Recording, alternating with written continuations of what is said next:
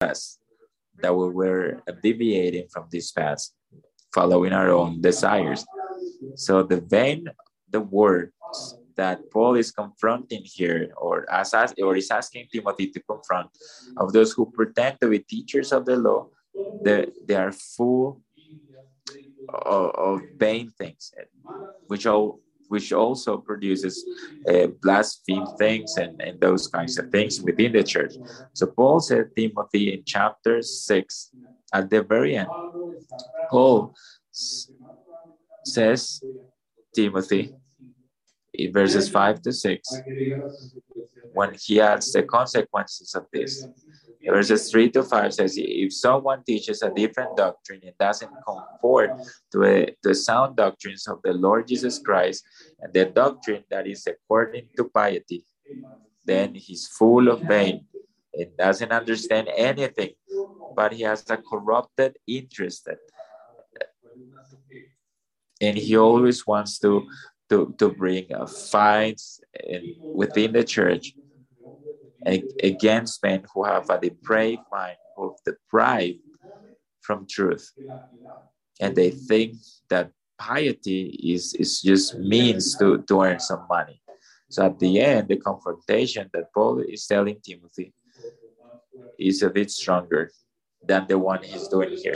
If we realize Paul is not asking Timothy to get rid of this man, to take them out of the church, but instead he's asking him to stop teaching this doctrine, to correct their their their their paths. So sound doctrine is always seated in humility. It produces unity. But the intentions of the arrogant person is only for their own glory. They just see twisted words, and that's that's what they're gonna get back. So the instructions that, that Paul is giving to Timothy are addressed to uh, shape him for the ministry, not only for for his ministry, but for the other teachers in the church. So Paul wants Timothy to, to know what are the principles that should rule his, his ministry as an apostle, as a prophet, and as a pastor of the congregation. And under those principles, he should measure the other people that raise up in the church.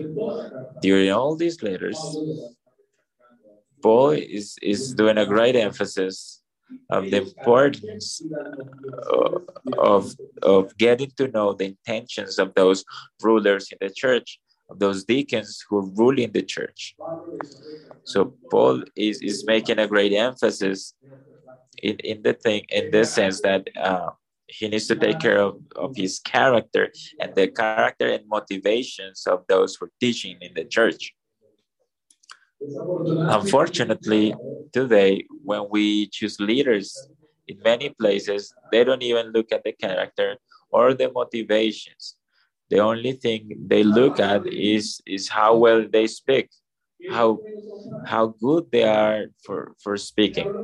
If they speak well, they stand up here in the front and they have a good rhetoric, an interesting chat that calls the attention of the people in the church, who can entertain the people for 30 or 40 minutes, which is the time that the exposition of the word lasts in so many places. And that's basically what they look at. But Paul is telling Timothy that he doesn't have to look at this only, that this is just vain words. What he needs to observe is the character and the intentions of the heart. And let me ask you this if that's something that we can observe easily. Is it easy to determine the intentions of the heart of a person? Only our Lord Jesus Christ can, can know these things. So, what is required from us to understand the intentions of the heart of a person? To spend time with that person, be frank, Uh, speak with him straightforward, and ask him, What do you have in mind? What are your intentions? Where are you going? begin to see what are the, what are his plans, where he spends his time, his life, and then we'll be able to evaluate what are the intentions that this person has. So Paul, in verse five that we just read, in chapter one, is giving Timothy the main requirement to exercise the ministry. So Paul is showing Timothy what is the main purpose and, and the main requirement that Timothy needs to observe, determine in the life of those who are the leaders in the church. So, what is that requirement? And what obvious requirement for the ministry? Well, love. That that's the requirement. Not not everything that is called love is love. Hendriksen says that the way in which love is, is quoted in this passage is that not only everything that is called love is love, and certainly the passage says the following in verse 5 the purpose of our instruction is love that is issued from a pure heart. So Paul is clarifying here that the, the, the love he is referring to is one that is issued from a from a pure heart. It's not the love as so many people use it today or even in these times because paul is saying here that is a love that comes from a pure heart so when a sinner is, is, is taken to Christ, the first thing that is regenerated in his life is his heart, his conscience.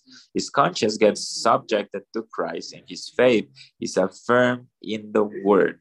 This is what happens in the life of a person one that that uh, is regenerated by the Lord. The first thing that is regenerated is his heart, then his conscience, right? It gets uh, adjusted to God's truth, and then it gets subjected to, to Christ's truth, and then his faith is affirmed by by, by the word. And then Paul is, is warning Timothy not to allow these these kinds of discussions in the church, but however, his work is not to take these people out of the church, although if they persist in the in their, their stubbornness, he would have to do it because that's what he says in chapter six. But his work is to eh, make them come back from those evil ways through the instruction, through the commandment that Paul is giving to him. So we need to take care of each other. And we do it through instruction. So the care that the Lord is calling us to have from one another is exercised through the instruction. But this instruction should be motivated by what? By love, not by pride, not by the position that can generate the fact that we are teaching in such a way that today we'll see three things that should guide the relation between teacher and pupil or a student. And as we teach these three things, we need to evidence this that these things are still in us. So the work of a teacher and the work of a student is exercised by all of us, but because we all we are all students and we are all teachers of something. At some point, someone preached us the gospel or showed us the word. Someone invited us to their houses and showed us how to live someone brought us to a congregation and was with us and showed us how, how was his li- lifestyle.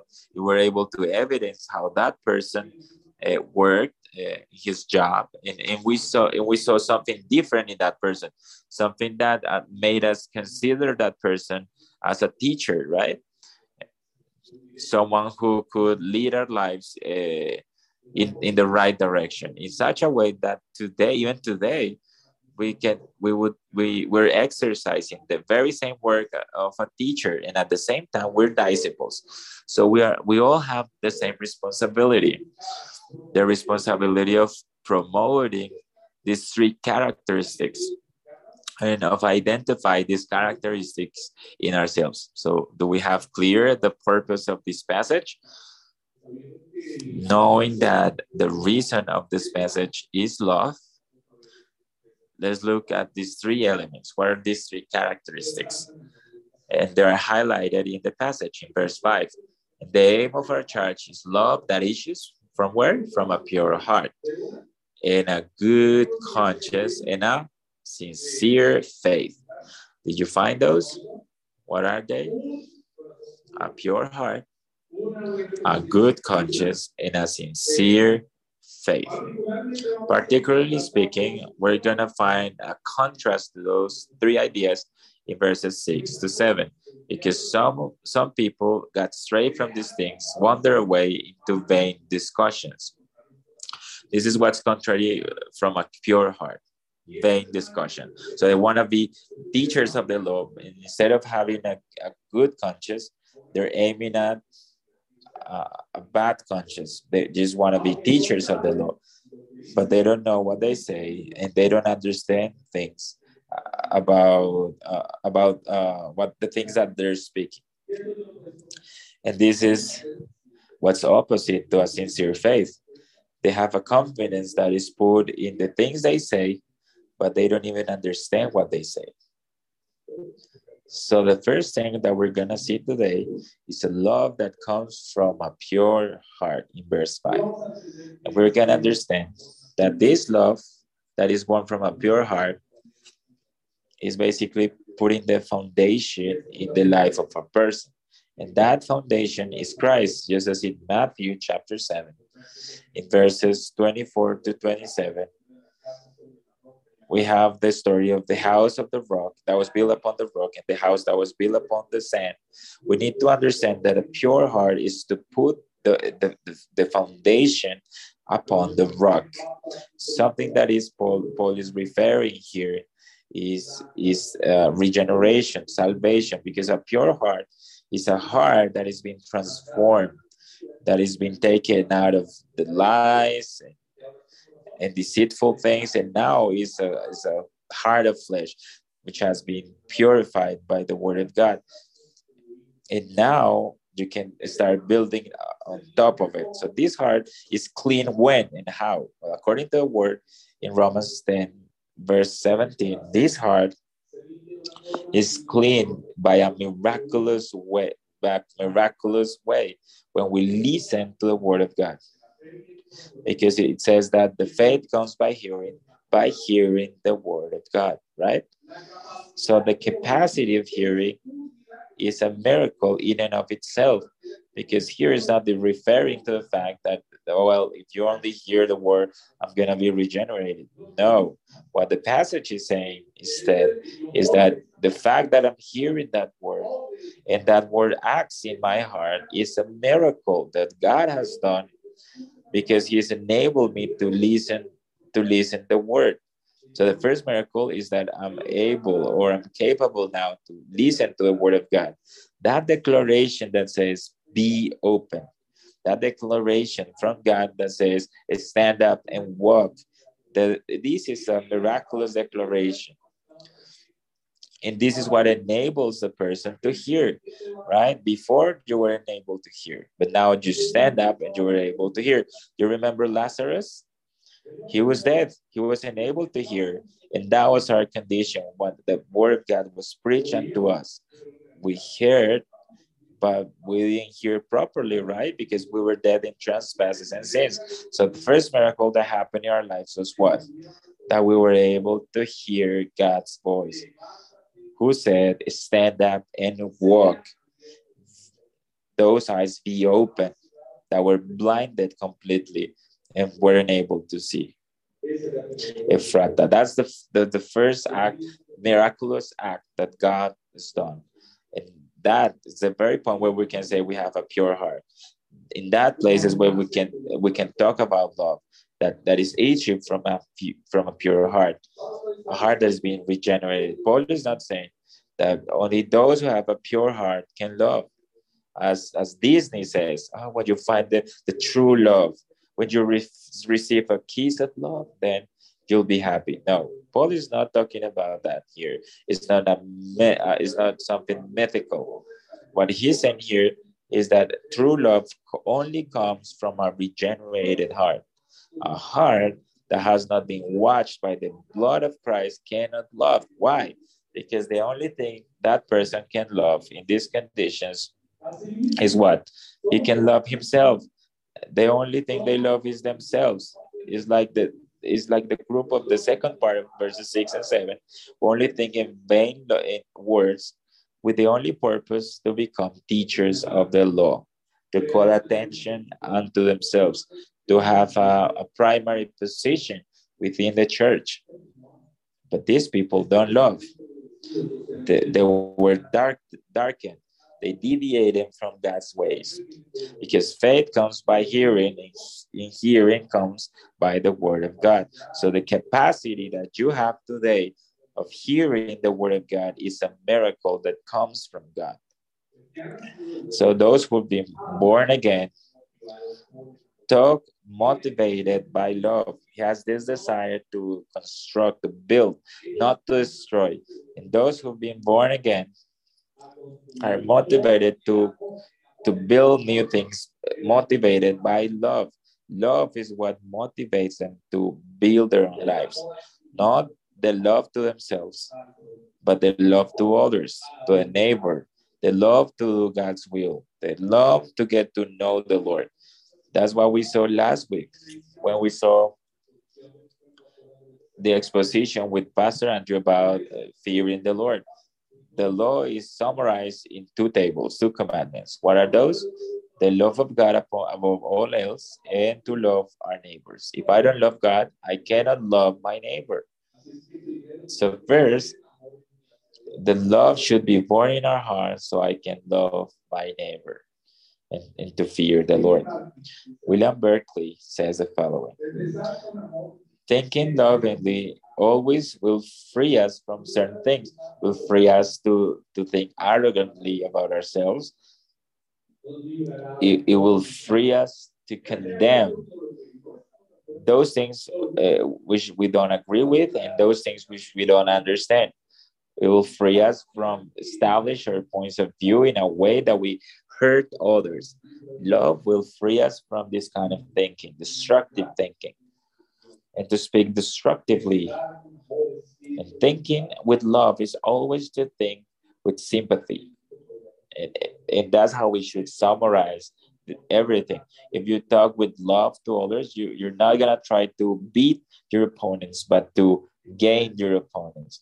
He who speaks with love, he hasn't tried to beat their his opponents, but to to get them uh, turn them back to him. And that's what Paul expects from Timothy. The purpose here is is that destruction is issued from a pure heart. On the other hand, when the heart is being deviated, right, destruction becomes what? In vain words. Because now he's not trying to, to gain uh, souls, but simply, but simply to beat uh, the souls, to impose uh, his teaching, impose his his point of view, even if he doesn't understand anything about what he says, they're just lost in, in their in their vain words. They are how? They are lost in, in vain words. They just talk foolishly, looking for their own recognition. Matthew 6, from verse 5 to 15, says, When you pray, do not use vain repetitions with no sense or vain words, like the Gentiles, because they imagine that they, they, that they will be heard precisely for the amount of words they use. So when you pray, don't be like the hypocrites, because they like to stand up and to speak this uh, to pray in the synagogue and the, the corners of, of the roads to be able to be seen by men. Truly, truly, they've received their reward. So what is the reward they've received? Just men's recognition. That's what they're looking for. They want men's recognition, and that's what they're gonna receive. So, what was the purpose of their prayer? For, for the Lord to listen to their prayers? No, no, they were not praying for the Lord to listen to their prayers. They had they didn't have true faith, they, they didn't have a clean conscience of what they were doing. This didn't come from a, from a pure heart. They're only looking for their own recognition. And this takes us to a second point. The love that comes from a, from a good conscience in verse 5. The love that comes from a good conscience. And the first point, then, when we talk about a, a love that was born from a pure heart, were setting as an example the passage in Matthew of a house that was built upon the rock and, uh, in another house that was built upon the sand. And this foundation that we put there in, in the heart, right, was Christ. So here in the second point, when we talk about a good conscience, we're going to talk about what's going to be built upon this foundation. And in the scriptures, we also have an example not only of the quality of the foundation, but also of the quality of the work that we're gonna put on top of that foundation. So after being born again, we need to start informing our conscience uh, about the truth of the word. So we not only have to be born again, but we also need to adjust what our conscience to the true to the truth of the word. Because even if all men have a conscience, and that conscience judge them and show them when they do good and when they do evil, those consciences, those natural consciences in their trespasses and sins, when they're born, they, they are corrupted with time and begin to, to be distortion with time. So when that conscience accuse them and show them that they're doing wrong, the word says that they suppress with unrighteousness the truth. And that causes the conscience to what? That it just gets worn. Now it's insensible to the truth. Now it's senseless. He cannot recognize the truth. Before they thought he was evil, but now because they practice it so many times, their consciences don't tell them anything. At the very, very deep, their conscience tell them, "Well, this this is wrong." right? And but that was something that ruled their lives before, and they knew it was wrong. But the noise of sin the noise of everything around them uh, just just quiet God's word. So our conscience need to be informed. It's not enough that we have a conscience that God has given to all men, where He tells us what's good and what's wrong.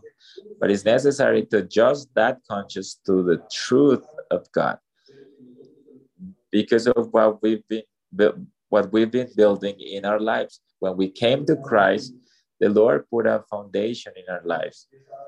Uh, he begins to give us the resources, the tools, the materials to start building upon that foundation. And we should be diligent to, to, to bring down what we had before and to start building according to the truth. And that's what Paul was referring to here in this chapter as a good conscience. It's, it's not enough to have a conscience because when we talk about a conscience, simply when we say conscience, we understand that we mean to something that is within us that show us like a moral north, right? Or an ethic north. and We understand that and we think that the conscience is good without saying that the conscience is good. Only when we talk about conscience, uh, you know, Paul is not telling us here that a conscience that doesn't come from uh, from from a conscious, but instead that comes from the heart, right? And sometimes this conscious can be wrong, can be evil, and sometimes this conscious can be good, and that's why we need to inform this conscious. So a good conscious is is a conscious that allows us to speak, but doesn't accuse us because what we say is it is in accordance with what we live. So sometimes, sometimes we we speak about something, right? And we don't have to turn our heads back, you know, to see if there's someone mocking on our lives because he knows that uh, we don't know uh, what we're saying because of our sins. So a good conscience is one that allows us to speak freely about what you're saying without your conscience accusing you you were not going to be feel uh, judged by it. And if your conscience accuses you you know immediately you need to get away from that sin and you got to repent because you're in the foundation that is christ. So this this love that comes from uh, from a good conscience that focus is on the service that you have to offer to others. Because certainly these teachers of the law they serve others but they had a purpose to serve themselves through the service that they render to others. So the the the, the, work of the teacher is to teach, right? So those teachers were teaching others. So if their duty is to teach, and they feel uh, you know they feel good about it their conscience don't accuse them about it because they say well i'm teaching right i'm teaching the purpose of teaching is, is to instruct the people therefore their conscience eh, is not accusing them but we complete the phrase and we clarify that they need to uh, instruct not to benefit themselves but to benefit others well in this passage, these teachers were looking for their own benefit. The only thing they cared was not to transform people's lives. They didn't love other people. They loved themselves. And that's why they said anything just, you know, to bring, uh, just to bring these, uh, this, this, this good thing in their lives, right? Their, their own benefit. But you know, Paul, uh, in the end of the letter, said they don't even understand what they're saying. They were making some uh, confident assertions. They were saying, "No, this is how you should live." And then when they were confronted, they didn't even know what they were saying. Just like happened with the with King David. You remember with Nathan, with the story of the sheep and, and of the poor man and the rich man that had many sheep. You remember? The prophet came and he confronted David and he showed him a story, a very sad story that to all of us will will provoke wrath in our hearts just to to, to see this level of unjust injustice. You know this this rich man took this only sheep from the poor man and sacrificed it to their guests and just leaving the poor man with nothing. And what happened? Well what had to happen? David just got uh, uh, get angry because he said no this is not right and then he just he just said a confident assertion about what, what he was confronted. And then Nathan, what did he say? That man is you. That's you. So do you feel that judgment upon your life? Are you understanding that we're not talking about these teachers that got strayed from, from, from the past, but we're talking about your life and my life that these declarations, these confident assertions exist in our lives, that we condemn to our, uh, to our children, to our neighbors, to our friends, to the people we work with. So sometimes with these with these confident assertions, without even noticing that we ourselves are living in the same sin. So that's that's how we how we are. We pretend to be teachers of the law in verse 7. We pretend. It's just a pretension. These teachers of the law only looking for uh, their own recognition. When they speak, they didn't have any authority, and the people uh, knew that, but they feared because they, they had power, but not because they had authority when they when they spoke when they spoke they didn't have any authority. And the people knew that this authority that they had was granted by all the things they did in, in, in, in their lives all these bad things they did to get this authority. And the people simply feared because of the consequences that could be brought on their lives if they didn't obey. But they knew that they didn't have any authority upon them. So they when when uh, the Lord's authority were questioned, they thought that these people, that the Lord Jesus Christ was just like them. They believed that the Lord Jesus Christ was simply like them. But when he answered them with that with another question, their conscience accused them and they had to shut their mouths. That's what Matthew 21 says. Let's remember this story. And the Lord told them, I will also make you a question that if you answer, I will tell you with which authority I, I do these things. Okay, so he was questioned uh, about his authority. Which things? You know, from before, he just turned all the tables up and down, uh, upside down, sorry. And he did many things uh, in the past, and that's why the teachers came to him. Hi, why? With which authority you're doing this? Because they thought that he that they're talking to someone like them. But then the Lord said, let me ask you a question. And, and once you answer that question, I'll tell you where my authority comes. So the baptism of John came from the heavens and from men. And what did they say? Their conscience accused them. What did they have to do? Right? They discuss eh, eh, among themselves. If we say that it came from the heavens, he will say, Why didn't you didn't believe it? And if we say from men, we ha- also have the multitude of people because they all think that uh, John the Baptist was a prophet. So they went against their own conscience and they answered to the Lord, We don't know. We don't know. And what did the Lord say? At the same time, he said, Well, I don't know either. So I'm not going to tell you uh, where my authority comes because that's what you're looking for. You want to judge me with the same standard that you're judging themselves and I and I don't judge with the same standard. If you don't recognize that you're against your own conscience, that you're lying to the people, even you are, are fooled by your own lies. I have the authority to say what I say, but that authority is not for you. The only authority you have is the one that you impose upon others, and I don't have that, that authority. Mine comes from the heaven. John the Baptist granted it to me. John the Baptist granted this authority to me. So the, the only love that they were seeing, those who pretend to be teachers, was the love to money. And that's the last thing that God, that Paul confronts Timothy in, in at the very last chapter. At the very end of the letter, Paul said to Timothy that these men are only looking for money. Chapter 6, in verse 5, says that when they were deviated completely, when they had to be uh, removed from the church, because they, they, they were only looking for the ministry because of money.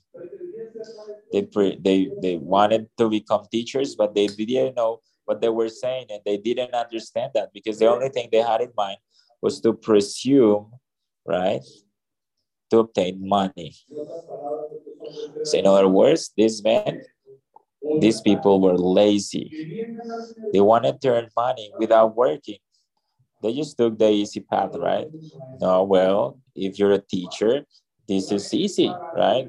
You simply have to stand up in, in the pulpit and speak and use uh, some some elegant words to speak and then just make up some stories, right? That we just fool the people and that's it. We earn money. Isn't that what people think about this? Is not what we see in many places where we see uh, people that, who stand up in the pulpit and they just speak very controversial words and very po- polemic uh, speeches only to to pretend right that they're teachers but they don't know anything. They just elaborate these discourses these speeches instead of administering the kingdom which is what paul said in the first verses from verse 3 to 4 so today many people do this and they're only looking for money they just raise up. It's, you know, they, they simply ask the people, hey, what, what do you want to hear the next Sunday? And they do a survey and they they just fill up the surveys and then you see what the people want. Ah, they want to hear about prosperity. Okay, let's talk about prosperity. What are we gonna say about prosperity? No idea, right? This passage, this passage works for me. Well, it doesn't talk about anything about that. I, don't. I want to look for for a, a, a, right passage, and they just uh, tweak the scriptures, twist the scriptures, just to give their own opinion, and people love that.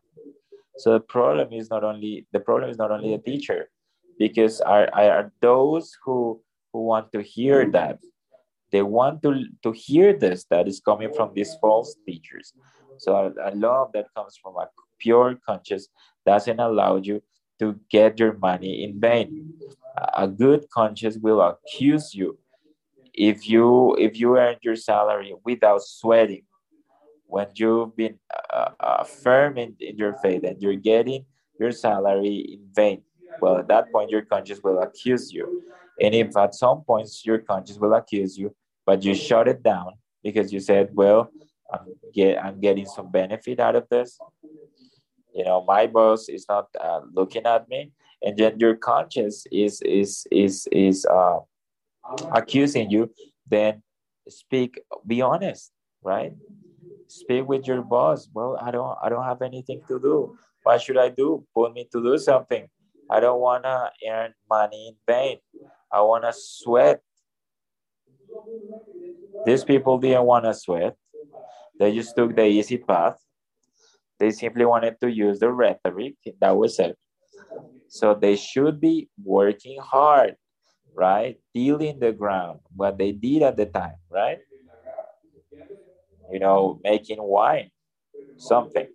But they, they thought it was easier simply to be a teacher.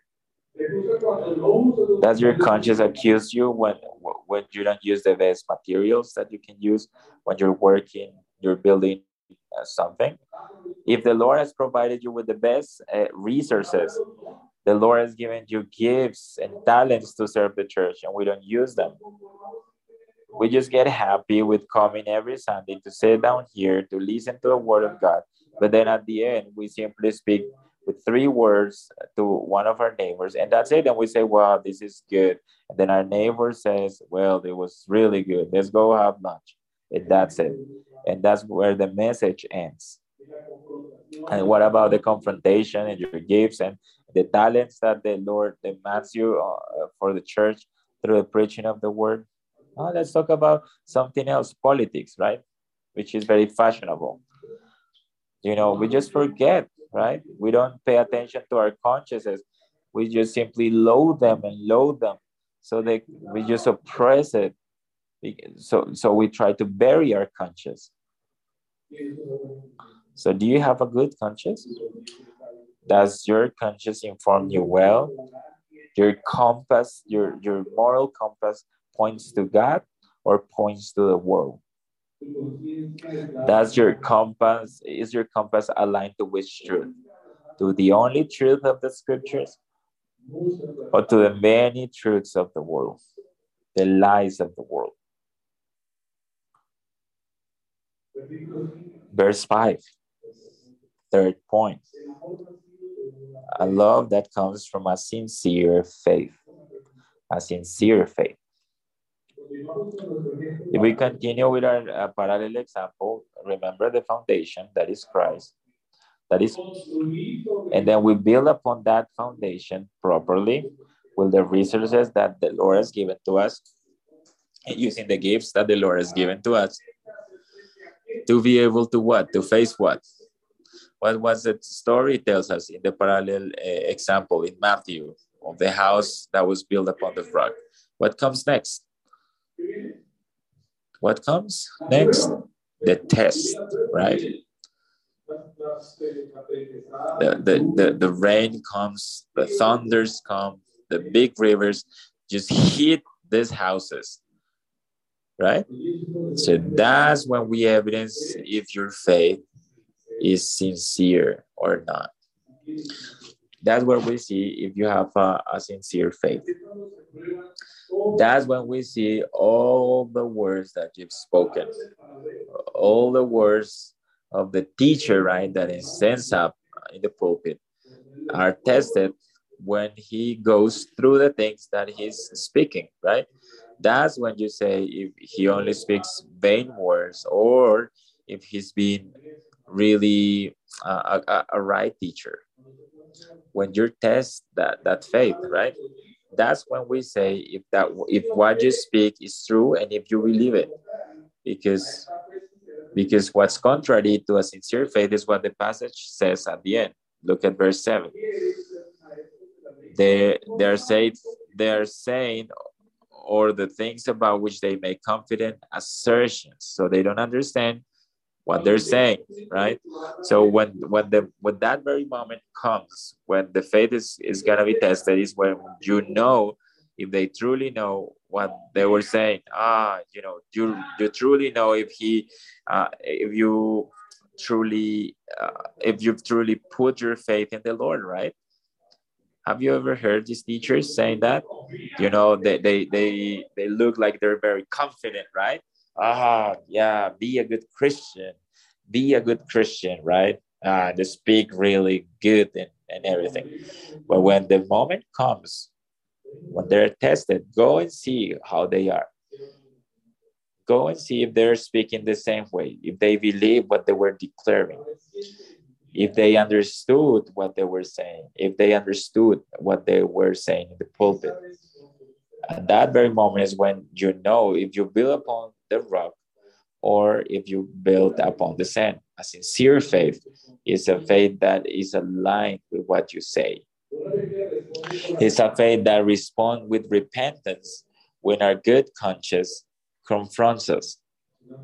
It's a faith it's a faith that that makes us to go backwards and, and fix our paths and fix the ways where we were getting astray is is the kind of faith that doesn't get doesn't get disrupted when the house that we build upon the rock it starts shaking by the problems right but never fall because why because who sustains that house christ Christ sustains that house.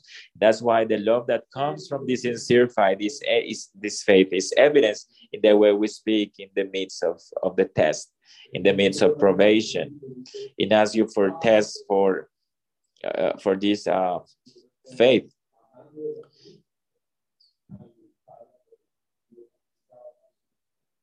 You know, you look at the cross in these moments. You look at the cross. You don't think. You don't think about your problems. You simply think uh, about how to look at the cross, how to serve your neighbor. That's true in sincere faith that produces a patience love, even with, with the unbelievers that we're talking about here. His patience, his patience with the unbelievers, with those who are mentioned in verse 7. Those who don't know what they're saying and don't understand the things that they're that they make confident assertions. So these these miserables who don't have faith, how can they believe if they don't even know what they're saying and they make confident assertions, right? Do you know who I'm talking about here? I'm talking about you. I'm talking about me. Do you understand at some point in your life and you made these confident assertions in this way? Weren't you fool? Didn't you believe in idols and you and you worship them? Didn't you put candles to the idols? Not necessarily to the idols made out of stone or the figures that we see in the cathedrals, but the idols of your heart those where you put those candles as well. You worship them, you praise them. You remember? You surrender before them, and you did, uh, and, and, you did their will. And anyone who got, uh, uh, who faced the idols in your heart, received your admonition, right? Did you remember your discourse before you became a believer? Even the discourse that you may have been a believer uh, that is that is still manipulated for by these uh, vain words. Weren't we communists, right? Mystics, evolutionists, feminists. We even believe in in in in in, in UFOs, right? And we defended that with all of our lives, we were able to fight and argue with vain words to defend uh, our points of view.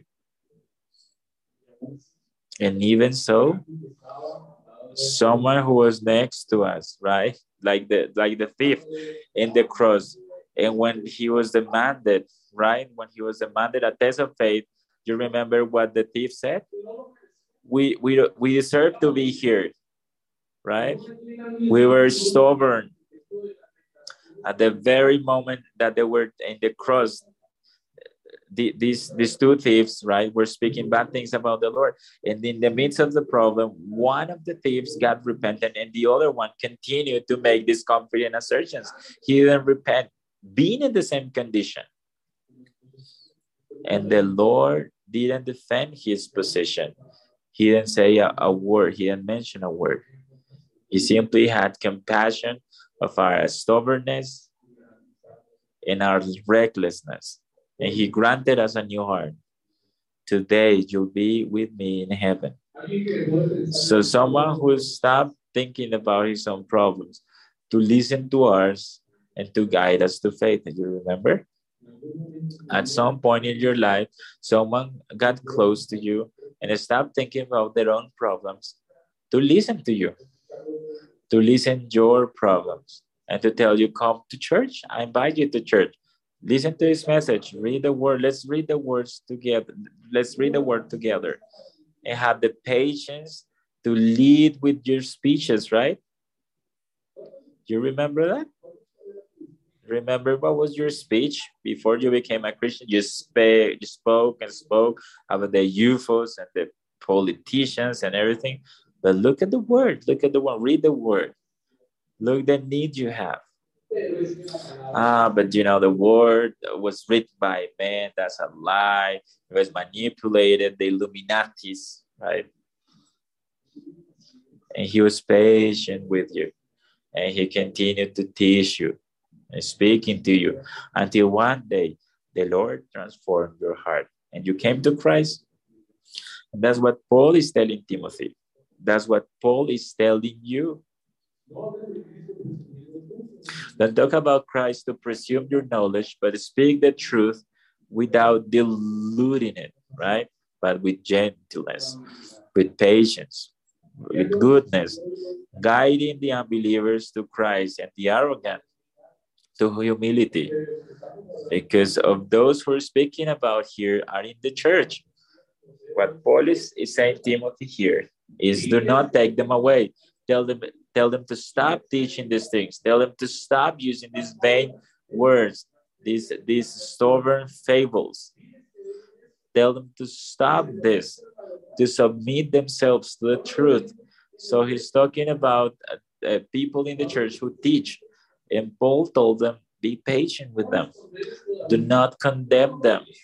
I condemn too many in the past, right, Paul, because they were already on the other side with this man, I had compassion, but I couldn't bear this anymore. They were doing a lot of bad things. But these men, you know, had patience with them.